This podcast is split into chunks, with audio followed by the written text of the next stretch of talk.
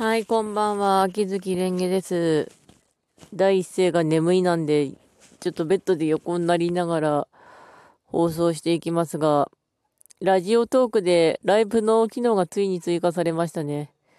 ライブだよ、ライブ。つまりあんまり変わらなくなったのかな、ショールームとか他の配信アプリと。試しにライブはちょっとだけやってみたんだけど、あれって話すネタとかないとすごい困るし、何よりも知名度というかそういうのがいるなって、つまりショールームとかで配信している人はみんなすごい。一応基本のやり方とか見たんだけど、これ全部ショールーム系じゃんって思ったんだけど、いっぱい放送しようとか、固定ファンを増やそうとか、つまりコンテンツ。ライブもでもやってみたいなとか、ちょっとちゃんときちんとやりたいっていうのはあるんですけどね。うん。まあ、ぼちぼち。で、今日なんですけども、いつものように、弟に飯を作っていたら、同人誌の再販の通販に間に合いませんでした。欲しかったやつなんだけど、すぐに売れちゃったんですよね。文豪とアルケミストのイラスト本。同人誌は再販は多分これで再々半ぐらいなんですよね。2釣り目ぐらい。だからもうされないっていうか、ほんと人気だなとはなるんですけど、料理しててすっかり忘れてたんですよね。うちはまあ弟と2人暮らしなんで、あの、弟が疲れてたら私が飯を作るんですけど、昨日作った豚汁に、あ冷蔵庫にちゃんと入れてあるやつを、温めたやつと、今日はあの、ぶなしめじとベーコンと肉と玉ねぎのマヨソテーにしましたね。一応食えた。あの、最後にちゃんと一応塩ふ、ふ、胡椒振って味見はしたので、食べられたはず。うん。弟がなんか炭水化物夜は食わねえって言ったんで、すっ飛ばしてるんですけど、メニューが困るね。何を作っていいのかわからない。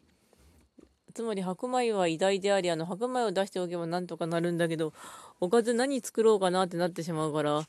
困る。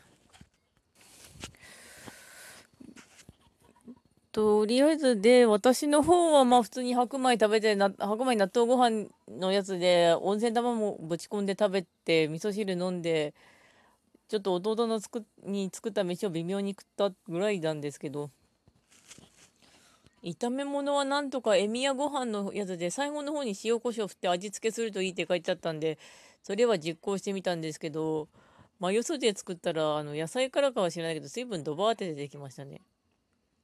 料理については私本当にあんまりできません。あの一応両親と離れて暮らすようになってから2年そこそこにはできるようになったんだけどああと、ナスの煮浸し作ろうかなって思っては、ようやく生姜買ってきました。白ご飯コムを見ながら作ってみようと思います。後で。で、本日の後の話題が4分ぐらいになったらジャンプスクエアの感想を言っていこうと思いますが、あとチャンピオン。なんとかジャンプスクエアは呼んでくれたんですよね。あの、0時になるとみんな電子版買ってる人らが一気にネタバレを Twitter のタイムラインで始めるから大体知っちゃうんですけども。でも、ワールドトリガーはすごいネタを持ってきた。ね。うん。多分、スクエアとワートリ関数でだいぶ潰れると思う、今回。はい。というわけで、ジャンプスクエア、確か10月号の感想なんですけども、まず、夕刻のモリアーティから、うん、あの、ゆあのウィリアムが、あの、優しいから、レッツ地獄へ行こうぜぐらいになってきた。優しいからこそ、世の中が全て地獄。ちょっとルルーシュっぽいっていうか、それがちょっとルルーシュはまあ妹のためって言ってたけど、あいつの場合、美しい世界が見たいからという優しすぎるからこそ起きた地獄って感じですね、あれは。ああと、アニメのウィリアムの声聞いたけど、あの、斎藤壮馬さんがやや、源太郎とか乱歩とかと離れた感じの声してましたね。まあ、多分、ようこそ地獄映画、しばらく続くと思うんでしょうけど、どうなることやらって感じで、もうそっと見守るしかないですね。頑張れ、ホームズ。滝はどうなる？一応滝を襲われるシーンは一巻の最初に出てたんだけど、確かあれでもう3年ぐらい経ったんだっけ？うん、前の職場いた頃に読んだからな、あれ。うん、あと、ルローニケンシンはなんか女の子がすごい頑張ってましたね。うん。レッツ北海道。で、新テニスの王子様の感想を先に言うと、雪村 VS 手塚なんだけど、あの、ありがとう。本当にありがとう。周囲の生き生きをありがとうって感じで、あの、君島が立会のみんなに雪村の病気感知したぞって言った時、本当に文太泣いてるしね。よかったね、文太。ってのだったけど、そりゃあの、文太、雪村君の手術のために君様から交渉を持ちかけられて、あの、いろいろ頑張ったもんな、お前。本当によかった。うん。で、本当に最高潮って感じで、あの、いろいろ理論はぶっ飛んでるんだけど、やってることは男と男の殴り合いっていうか、好み先生がちょうど30巻にいろいろ書いてくれたんですけど、後書きの方に。それぞれの天意無法とか、あの、キャラクターは大事に書こうとか、本当にね、あの、肉厚で面白かったです。あの、雪村が勝つか手塚が勝つか、どっちが勝っても負けてもいいんだけど、あの、個人的には雪村にちょっと勝ってほしい。手塚どうなるって感じなんだけど、30巻をあと改めて読んだんだけど、総員で手塚をやれみたいな感じになってたりとか、あと自分のために戦ってんだよっていうのも、本当にな、テニスはいろいろぶっ飛んでるんだけど、ちゃんと中身は、つうか芯はしっかりしてるから、読んでくれとは思ったんだけども、あともう一個あるのが、あの、雪村のイップスの正体が出たんだけど、何その暗殺者の理論 ちょっと思った。なんだよ、あの、あの、とりあえず相手が怖かったけど、笑うようにして戦ってたら、相手の方が逆に怯えていったって、なんだよ、あ、それ暗殺者の理論じゃねえかちょっと笑いすぎ、笑ってしまったうん。ちなみに、あの、毛利を励ますために月さんがポンとやるのが本当に良かったんですけど、あの、いいね、毛利と月さんのコンビは。うん。はい。では、そしてワールドトリガーの感想なんですが、わーい、唐沢さんが真っ黒だよ。分かってたけど真っ黒だよって いや、普通に戸籍作って、さらっと、戸籍作ったから大丈夫だよみたいになってるけど、唐沢さん一体どこでコネを作ったんですかって思ったんだけど、あの世界リリエンタールと繋がってたら、風沢さん、あの組織の出身なのかなって思ったんだけど、あの、さりげなく匂わせてほしいっていうか、あの、エイプリルフルネタであったからね、唐沢さん。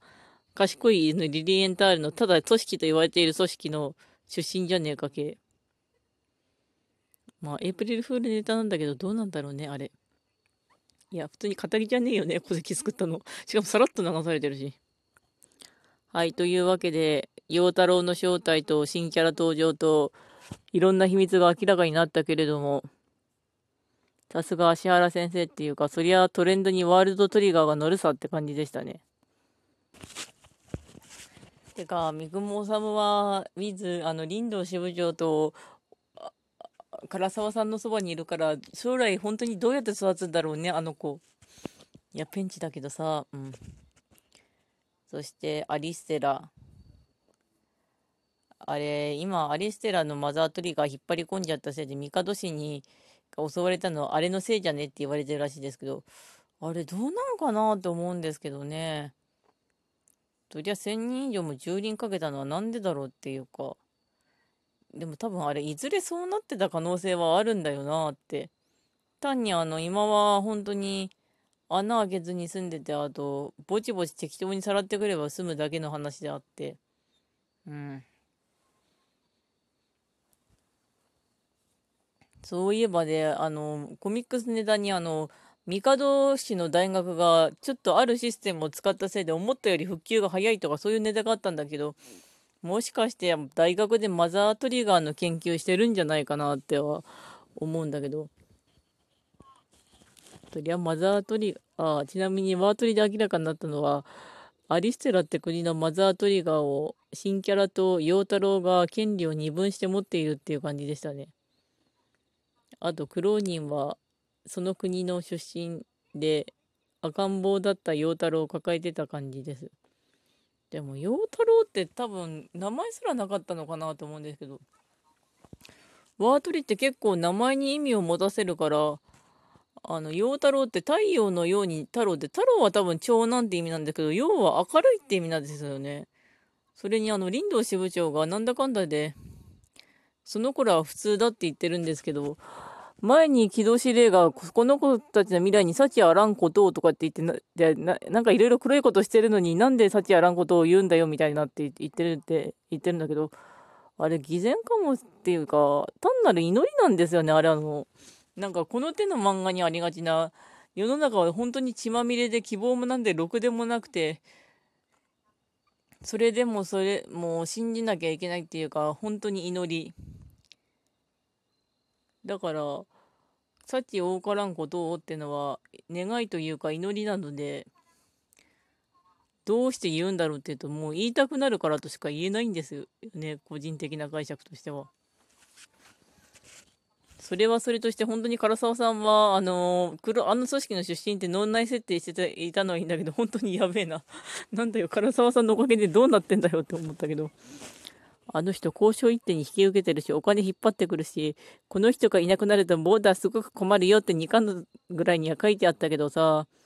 うん、何やったんだろうね、あの人。本当にね、うん、それで引っ張ってるけど。ジャンプスクエアも結構安定して面白いんだけどな、あと砂漠の話とかも後でちゃんと見たい。結構、ちょっと、あ、ではそろそろ時間なので終わります。それではご視聴ありがとうございました。ではまた。